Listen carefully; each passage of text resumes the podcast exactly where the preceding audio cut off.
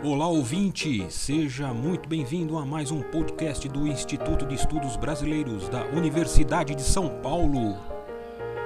Instituto especializado e sede de acervos importantes de muitos artistas e intelectuais.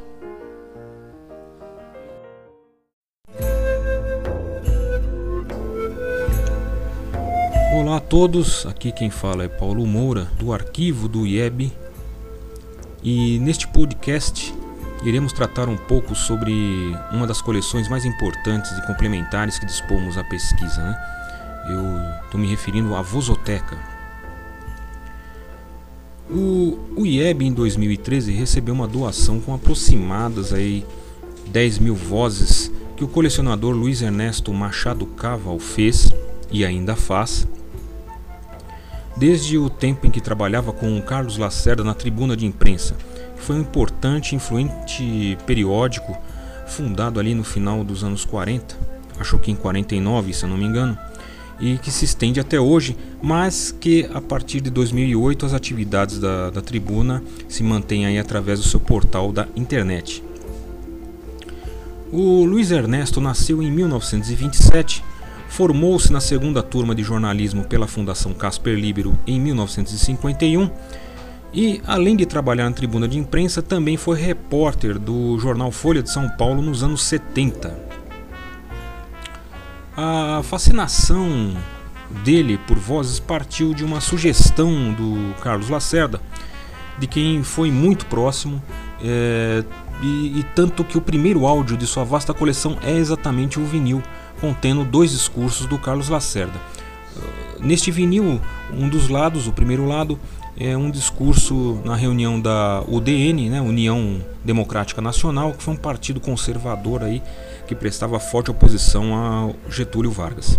E o, o outro lado do vinil, um discurso de sua candidatura para governador do estado de Guanabara, que de fato ele foi é, entre 1960 e 65. As tuas mãos Jânio Quadros, como uma bênção do orvalho, quando apenas amanheces para os dias que prometes à pátria expectante.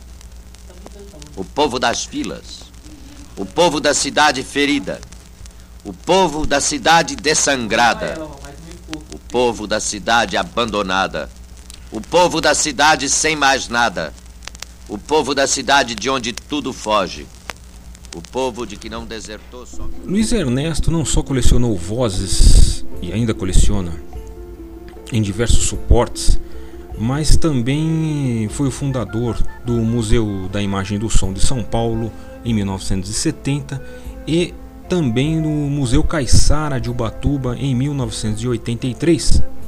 É, além disso, ele, ele é um homem muito ligado à cultura, colecionou aí centenas de cordéis e também teve coleções aí da Arte Naif. Algumas dessas coleções, dessas obras da Arte Naif foram doadas por ele à Unifiel, Universidade lá de Osasco, onde quem se interessar pode ir lá verificar as obras de artes que estão aí pelos corredores daquela universidade.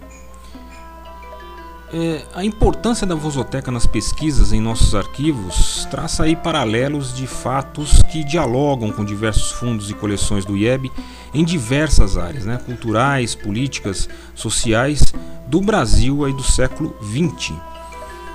E atualmente a Vozoteca está parcialmente disponível para pesquisa, dado os milhares de áudios que temos é, nos mais diversos suportes, como aí posso citar o disco Gomalaca, vinil tem áudios em fitas magnéticas, tais como cassete, fitas de 8mm, VHS, tem também é, em formato digital, em suporte de CD.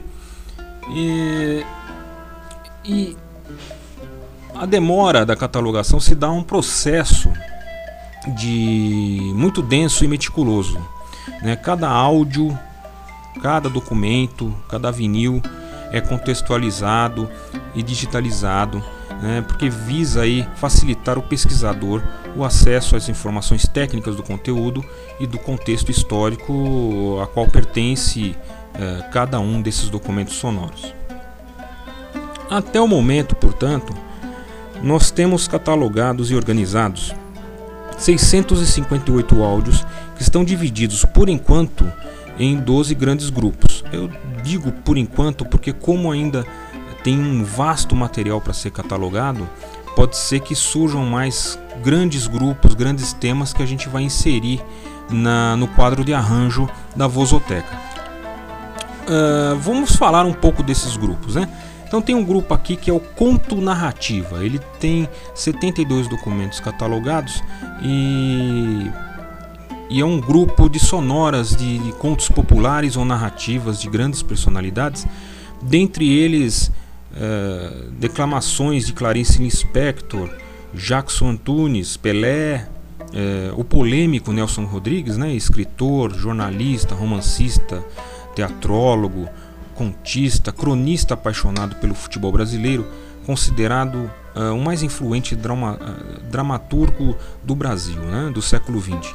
Eu separei aqui uma, uma máxima dele absolutamente polêmica, é, sobretudo se a sociedade atual é, escuta né, com os atuais valores que a gente tem é, mudado de 20 anos para cá, 10 anos para cá. Confira aí a máxima de Nelson Rodrigues. Nem todas as mulheres gostam de apanhar, só as normais. As neuróticas reagem. É interessante como um conservador reacionário, segundo ele próprio se auto-intitulava, é, contrastava com as suas obras consideradas obscenas, imorais, vulgares. Né? É, o Nelson Rodrigues apoiou publicamente o presidente, o, o general Garrastazu Médici, mas é, reviu sua posição quando seu filho Nelsinho foi torturado nos porões da ditadura. Temos também um grupo de depoimentos, né, que tem 136 documentos catalogados, é, que são pequenos trechos com ou outros registros de, de depoimentos na íntegra, enfim. É, dentre esses trechos e depoimentos na íntegra, a gente encontra aí é, Blota Júnior, é, Carmen Miranda, é, o rei Franz Josef da Áustria, é, do Império Austro-Húngaro. Tem também Heitor Villa-Lobos, tem o Inhoto Tico, foi importante radialista e humorista aqui do Brasil. É, tem Vitor Brecheret, Mário de Andrade, entre outros. Né? É, aliás, é, vou passar um trecho de um áudio de Mário de Andrade, registrado em um disco de alumínio contendo cinco faixas que foi é, que ficou no ostracismo aí por 75 anos, guardado na Universidade de Indiana lá nos Estados Unidos e que foi descoberto pela nossa atual vice-diretora do IEB, né, professora Flávia Ottoni, juntamente com o Carlos Sandroni, é, da Universidade Federal de Pernambuco. E esse áudio uh, foi juntado pelo Luiz Ernesto na Vozoteca. É, o trecho que, que vou passar aqui trata-se uh, tratará de Mário de Andrade admirado pela beleza e pelo equilíbrio poético musical que ele testemunhou ali que foi declamado por uma pedinte anciã que levava uma menina aleijada dentro de um carrinho de mão numa de suas viagens é, e, o, e, o, verso dizia: é, Deus lhe pague essa esmola, Deus o leve em seu andor. Né? Enquanto a, a, a, pedinte falava, declamava esse verso, ela pedia as moedas nas ruas, e aí você vai poder conferir ah, algumas observações do Mário sobre esse, é, esse pedido aí, essa, essa poética, esse verso né, dessa pedinte que ele testemunhou foram gravadas várias canções. Mário, que você gravou? Eu gravei uma canção de mendigo, escolhida por mim mesmo na zona de Catolé do Rocha, no sertão da Paraíba. Os mendigos no Brasil costumam sempre pedir esmolas cantando, principalmente pelo interior. Foi uma dessas canções que eu cantei. Temos também um grupo Discursos, que tem 55 documentos catalogados que dispõe de diversos registros sonoros, né, majoritariamente aí de cunho político. Né? É, nesse grupo temos é, discursos de Getúlio Vargas, é, Jânio Quadros, é, Juscelino Kubitschek, é, Cândido Mariano Rondon, tem eh, Lula, tem Collor, tem Ademar de Barros na época de, de governador de São Paulo, uh, discursos de Mussolini, Adolf Hitler, Allende, Fidel Castro, uh, discurso do Dom Helder Câmara, uh, o Águia de Aia, Rui Barbosa, né? um nosso abolicionista, membro fundador da Academia de Letras, quatro vezes candidato a presidente do Brasil. Então separei uma, um poema dele em homenagem às mulheres para vocês aí conferirem a voz, o, o, a entonação, a acentuação do Rui Barbosa. Como mãe, como irmã, como namorada e como esposa, a mulher foi, tem sido e será sempre o bálsamo para todas as feridas do coração. O raio do sol que nos alumia nas provas cerradas de uma existência atribulada. A flor que nos perfuma o ambiente que respiramos, a estrela que nos aponta um norte nesta pedregosa senda da vida, enfim, o consolo para todos os desalentes, o alívio para todas as dores, a mão que nos sustenta quando já exaustos e não desalentados de esperanças, corremos a precipitar-nos no abismo da morte ou da degradação moral. Muito bem, muito bem. A mulher tem sido, é e será sempre a alma da sociedade. Sem ela, tudo seria aborrecimento, tudo insulto, tudo baixo, tudo mesquinho. Nossa, bem, bravos, bravos! Pela mulher tornamos-nos grandes, generosos, ativos, elegantes, laboriosos e bem-fazentes. Praticamos o bem para nos regozijarmos com a recompensa de um olhar agradecido da mulher a quem amamos.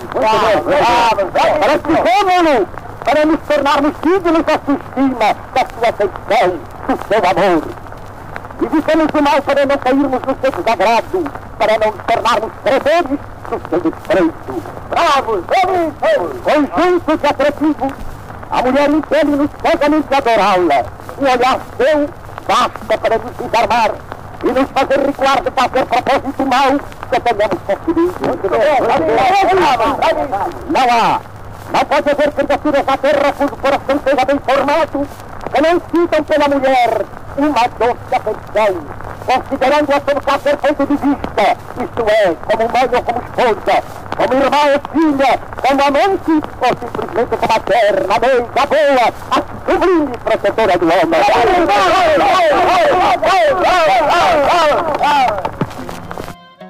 E com Rui Barbosa, a gente termina essa primeira parte do podcast eh, da Vozoteca. Espero que vocês tenham apreciado.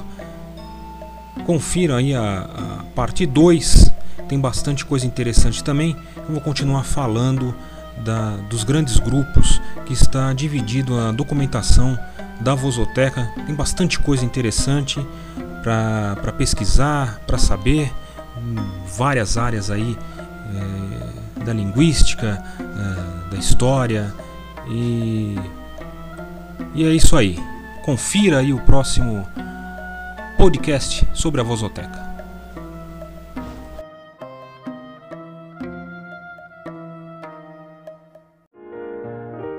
Este podcast do Instituto de Estudos Brasileiros chega ao final. Esperamos que tenham gostado e em breve retornaremos com um novo assunto para você.